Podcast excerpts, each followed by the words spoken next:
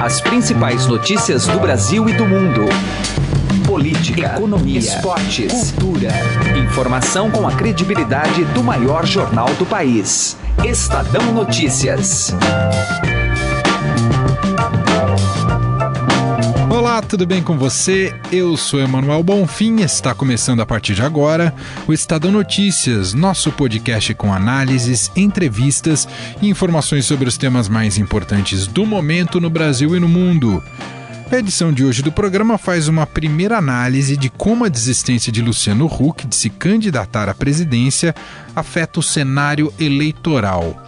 Ontem, o apresentador da TV Globo confirmou que está fora da disputa pelo principal cargo majoritário. É bom lembrar que não é a primeira vez que ele declara seu não. Ainda assim, seu nome havia voltado a circular em algumas cúpulas partidárias e contava com a defesa pública do ex-presidente Fernando Henrique Cardoso. E não por acaso, a esperada candidatura de centro não decolou até agora, apesar de vários postulantes se colocarem como possíveis condutores deste espectro. Conversamos sobre o assunto com a editora da coluna do Estadão, Andresa Matais, e ela inclusive conversou com o Hulk ontem. Para ela, é natural que agora as forças se rearranjem em torno do governador de São Paulo, Geraldo Alckmin. Daqui a pouco você ouve a análise completa de Andresa Matais.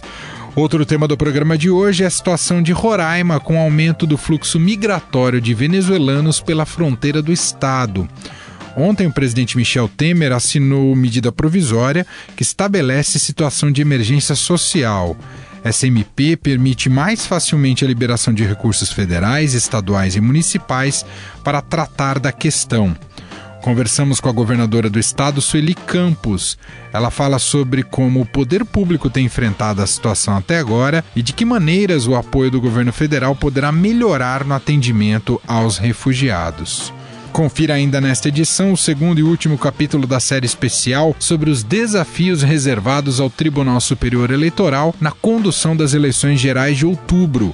O principal assunto do episódio de hoje são as temidas fake news, as chamadas notícias falsas. Não perca! Estes são os destaques de hoje aqui do Estadão Notícias que você pode ouvir e assinar via iTunes e aplicativo no Android e pode seguir ainda nas plataformas de streaming Deezer e Spotify. Nas duas, quer achar o programa é só colocar no campo de buscas e assim você tem à sua mão todas as nossas publicações. Já para mandar o seu e-mail, o endereço é podcast@estadão.com. Ouça e participe. Estadão Notícias. Coluna do Estadão, com Andresa Matais.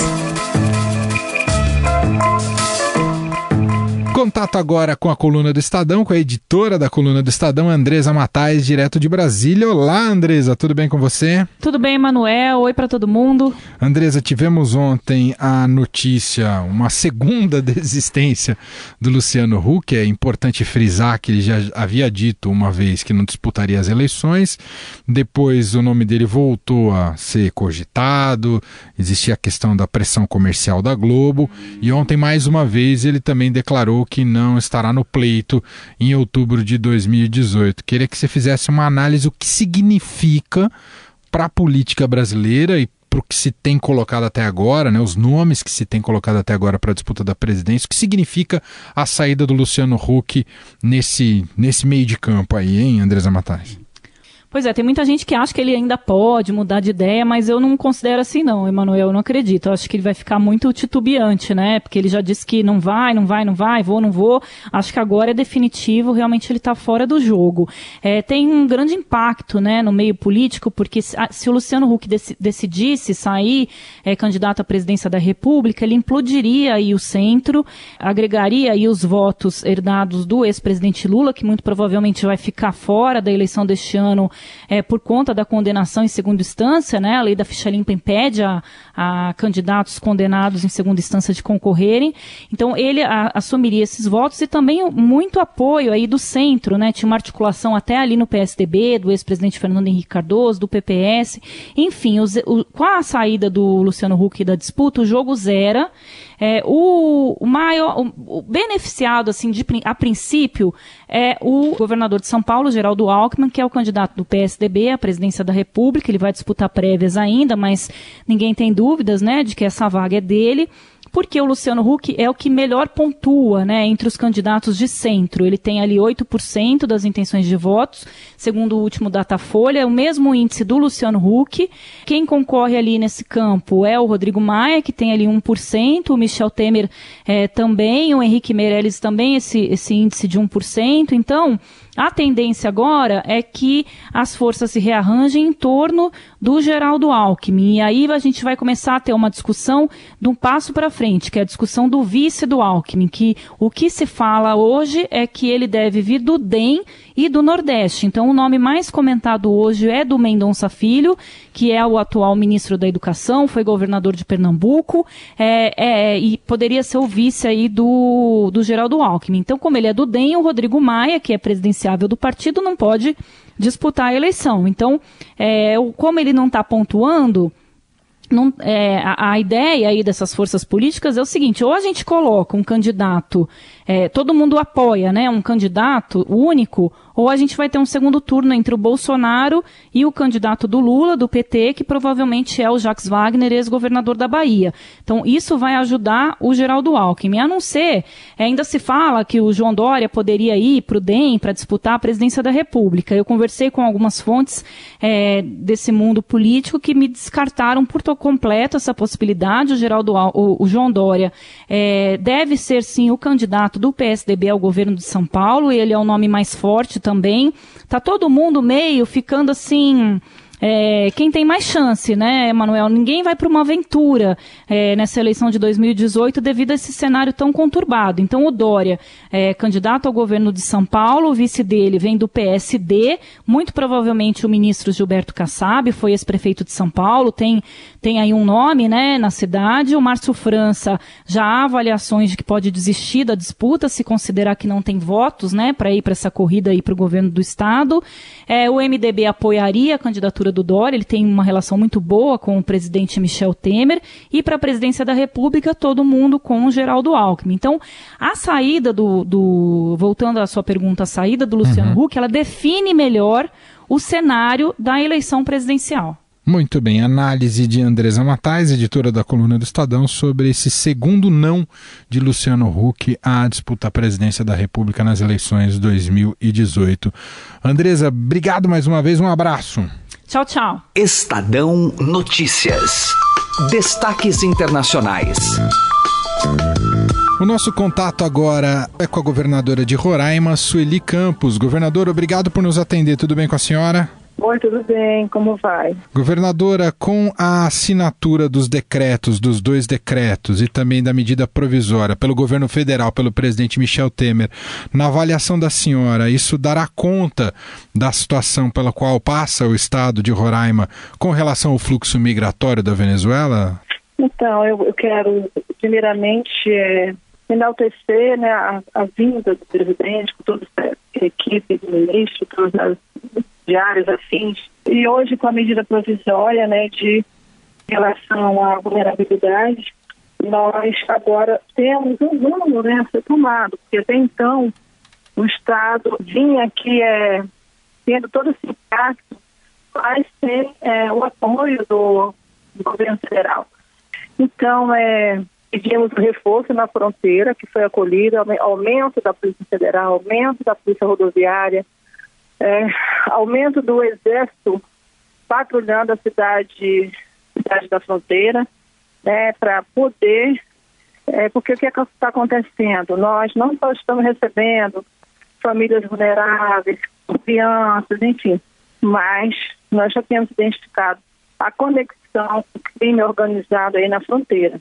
Então, o crime organizado está aproveitando das pessoas vulneráveis para é, pegar né, o crime organizado. Então, é necessário, é muito importante que a front nossa fronteira esteja né, é, patrulhada, esteja com todas as nossas forças de segurança para é, minimizar e, enfim, é, coibir a entrada de armas, né, de, de drogas, enfim, na nossa fronteira, que isso nós já identificamos.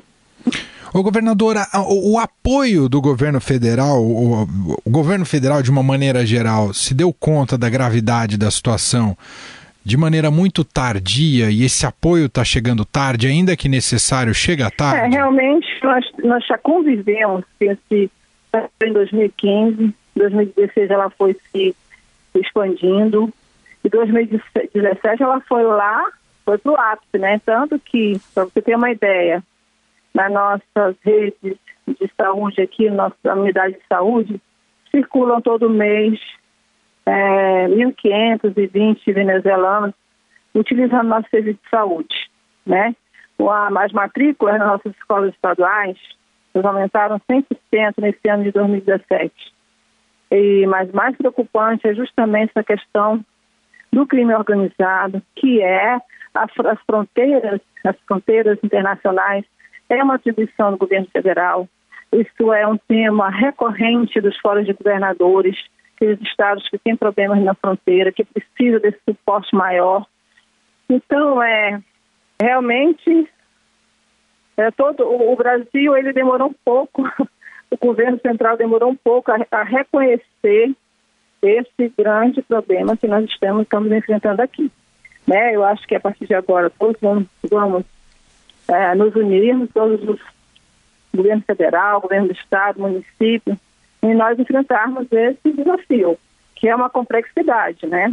Uhum. Então, é, pelo menos agora, é, o governo central sabe da real situação, tem, tem todos os, é, veio aqui verificar em loco, ouviu, ouviu todos os poderes aqui de Roraima, ouviu a classe política, enfim, é, mas hoje, graças a Deus, o presidente Temer já tomou providências né, em relação a já a encaminhar essa medida provisória que, que reconhece o estado de vulnerabilidade que o Estado se encontra uma grande crise humanitária.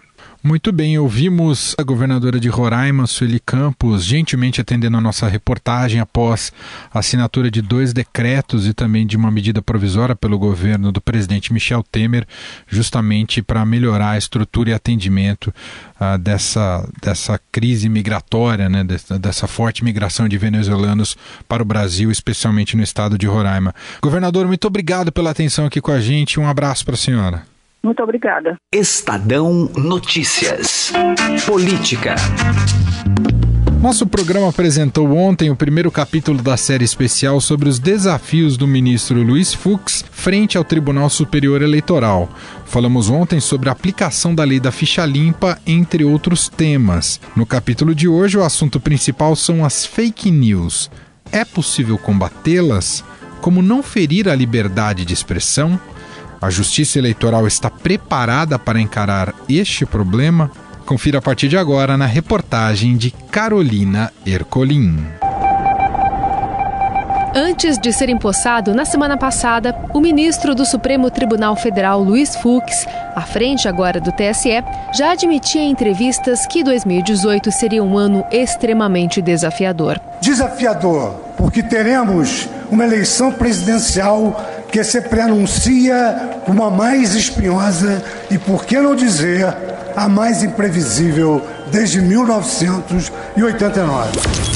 Para começar, é o Tribunal Superior Eleitoral que deverá editar as normas que regularão as eleições de outubro. Entre essas normas, é, a gente vai ter justamente aquelas que vai, de alguma forma, trazer parâmetros para a justiça eleitoral julgar as chamadas fake news. We don't want fake news. This is fake news. One person's fake news is another person's news. Fabricated stories. Stories that are designed to trick people. Alternative facts. Olha, eu realmente sou vítima, digamos assim, ao lado de muitos outros, né, dessas notícias falsas, que é um mal para o país. Eu reconheço isso porque a internet é um campo aberto. Né? Houve uma época que, que na verdade, o, o, o, eles lançaram uma tese que era satanista. Imagine você. Uma coisa, mas foi uma coisa brutal. Eu tive que organizar um grupo muito grande para combater essa, essa questão. Eu que sou religioso, né? E quando perguntado sobre a motivação desse ataque? Campanha, campanha eleitoral. Em janeiro, nessa entrevista à TV Bandeirantes, o presidente Michel Temer admitiu que, mesmo sendo vítima de notícias falsas, pouco tem sido feito sobre o tema, que o Congresso tem se debruçado sobre a questão e ainda assim sem avançar. Há umas dificuldades, digamos, operacionais. O que acontece é que um dos maiores desafios com a internet é alcançar responsáveis onde a justiça eleitoral brasileira não tem jurisdição. Crimes cometidos aqui a partir de outros países. A identificação do que seja uma notícia falsa que afete as eleições também vem sendo estudada pelos ministros do TSE. Mas não para por aí. Basicamente, o que é vedado, o provedor de conexão ele não pode abrir profundamente um pacote de dados para ler o conteúdo que está sendo trafegado lá dentro. Aqui no Brasil tem essa restrição. Então você tem a tranquilidade que se você mandar um e-mail, por exemplo, o teu provedor de conexão não vai ter acesso ao conteúdo daquela mensagem. Isso está protegido também pela, pela neutralidade de rede. E aí isso traz uma consequência, né? Então, imagina que tem sido trafegado um conteúdo de fake news pelo seu aplicativo de troca de mensagens preferido. O teu provedor de conexão por uma vedação legal, não vai conseguir impedir que esse conteúdo seja trafegado. Então, se forem encaminhadas mil mensagens falsas sobre determinado candidato, o provedor de conexão ele não tem responsabilidade em relação àquele conteúdo que é trafegado, justamente porque a ele é vedado ter acesso a esse tipo de informação. Esse paradoxo, exposto pelo advogado Caio César Carvalho Lima, especialista em direito digital, tem outro agravante. Segundo o Marco Civil da Internet, aplicativos como o WhatsApp são obrigados a remover conteúdo após uma ordem judicial. E aí começa uma grande discussão, porque ele vai falar que é, a dinâmica dele não torna possível a remoção desse conteúdo nem com ordem judicial. Justamente porque ele fala depois que a mensagem é enviada pelo usuário, aquilo é criptografado, só vai ser aberto quando chegar na ponta. E depois que chegar na ponta, acabou. Por isso que a gente teve aqueles bloqueios todos que aconteceram. E chegou ao Supremo Tribunal Federal, que ainda não decidiu especificamente o caso que chegou até lá ao Supremo para debate. Então vai ser realmente uh, uma situação preocupante. Quanto mais a gente puder se preparar, melhor. Agora, como que a gente se prepara? Para o ouvinte uh, tomar cuidado. Checar as informações, né, Carolina? Nem tudo aquilo que a gente vê na internet é verdade. Parece simples, mas o brasileiro tem se mostrado um eficiente compartilhador de conteúdo na rede. Outro agravante, ressalta o advogado eleitoral Alberto Luiz Rolo, professor da Universidade Presbiteriana Mackenzie, é que vivemos tempos de extremismos em que o bom senso deixou de ser um senso comum. O ministro Gilmar Mendes saiu do comando do TSE sem resolver o impasse. Enquanto nos Estados Unidos, líderes da comunidade americana de inteligência expressam convicção de que a interferência contínua da Rússia representa uma ameaça também às eleições legislativas deste ano no país, Aqui, tenta-se obter resultados a partir da criação de um canal de comunicação entre a Justiça e os provedores para facilitar a remoção de conteúdos considerados ofensivos ou falsos. O grupo de trabalho foi retomado pelo ministro Fux antes mesmo de assumir oficialmente as funções. Gilmar Mendes defendia que as medidas de combate à disseminação de fake news nas próximas eleições não representariam uma forma de censura, e sim de proteção à privacidade e à honra. E avaliou que notícias falsas sempre existiram, porém, a propagação agora ganhou um novo significado com a rede. O que eu acho mais perigoso são as abordagens que buscam criminalizar a difusão de notícias falsas. Tem iniciativas no Congresso Nacional nesse sentido, a Polícia Federal também já deu sinais de que tem um grupo de trabalho lá buscando promover uma legislação nesse sentido, e aí eu acho muito perigoso. Ter essa linha tênue estabelecida pelo Estado é motivo de preocupação para o professor de políticas públicas da USP, Pablo Hortelado, que gerencia o monitor de debate político no meio digital.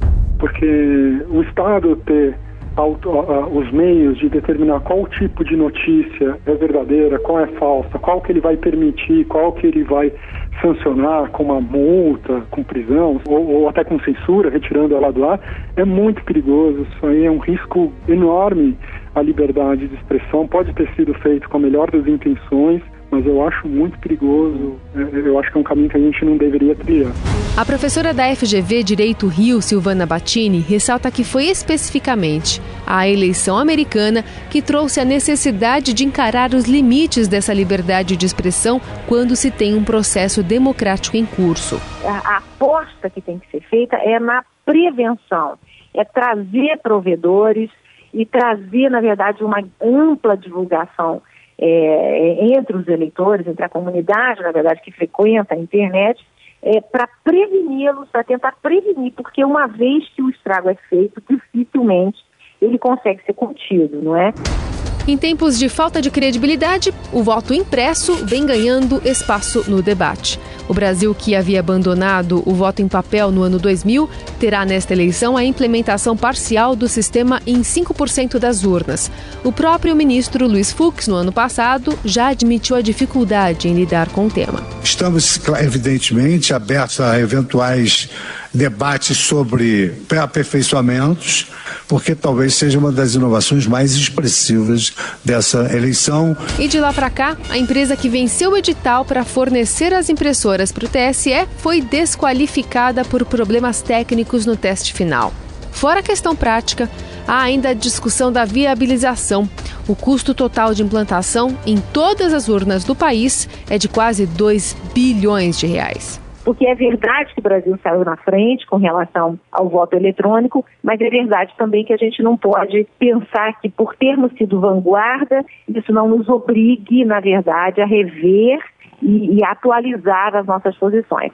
O que se está buscando, na verdade, é um sistema que possa garantir o teste da fidelidade do resultado das urnas. A primeira eleição presidencial sem aporte financeiro de empresas vai exigir agilidade na conferência da prestação de contas para evitar o aluguel de CPFs como lembra o professor Alberto Rolo. E o próprio ministro Gilmar Mendes deu várias entrevistas enquanto presidente do TSE, dizendo que tinha gente que andava alugando o CPF, né? Isso ficou constatado na eleição de 2016 para prefeito. Desde 2015, as doações empresariais para campanhas estão proibidas e, com isso, somente pessoas físicas podem doar.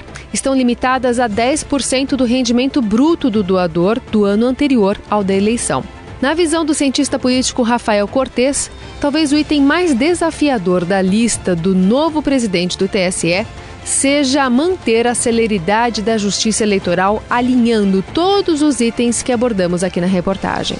Um dado que mostra como a questão da agilidade é fundamental nessa, nesse modelo de governança eleitoral foi o fato de que o TSE só foi julgar a legalidade da chapa vitoriosa em 2014, o ano passado. Ou seja, mais da metade de um mandato eletivo presidencial ainda estava sob júdice e agora, pensando em 2018, vai ser uma enxurrada de decisões, naturalmente com um impacto menor do que é, dar a legalidade ou não da chapa vitoriosa para uma eleição presidencial, mas ainda assim não deixa de ocorrer esse problema. Definindo as pautas com rapidez, o órgão impedirá inúmeros contratempos. Por exemplo, que quem é inelegível possa fazer longas campanhas e ser votado no dia da eleição.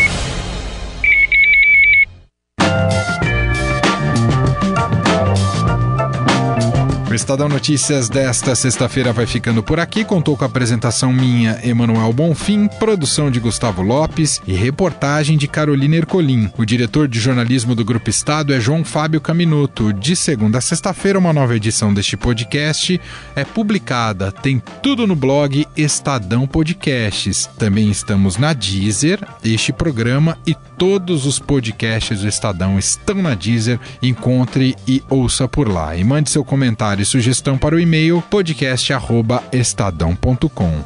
Um abraço, uma excelente sexta-feira para você e até mais. Estadão Notícias.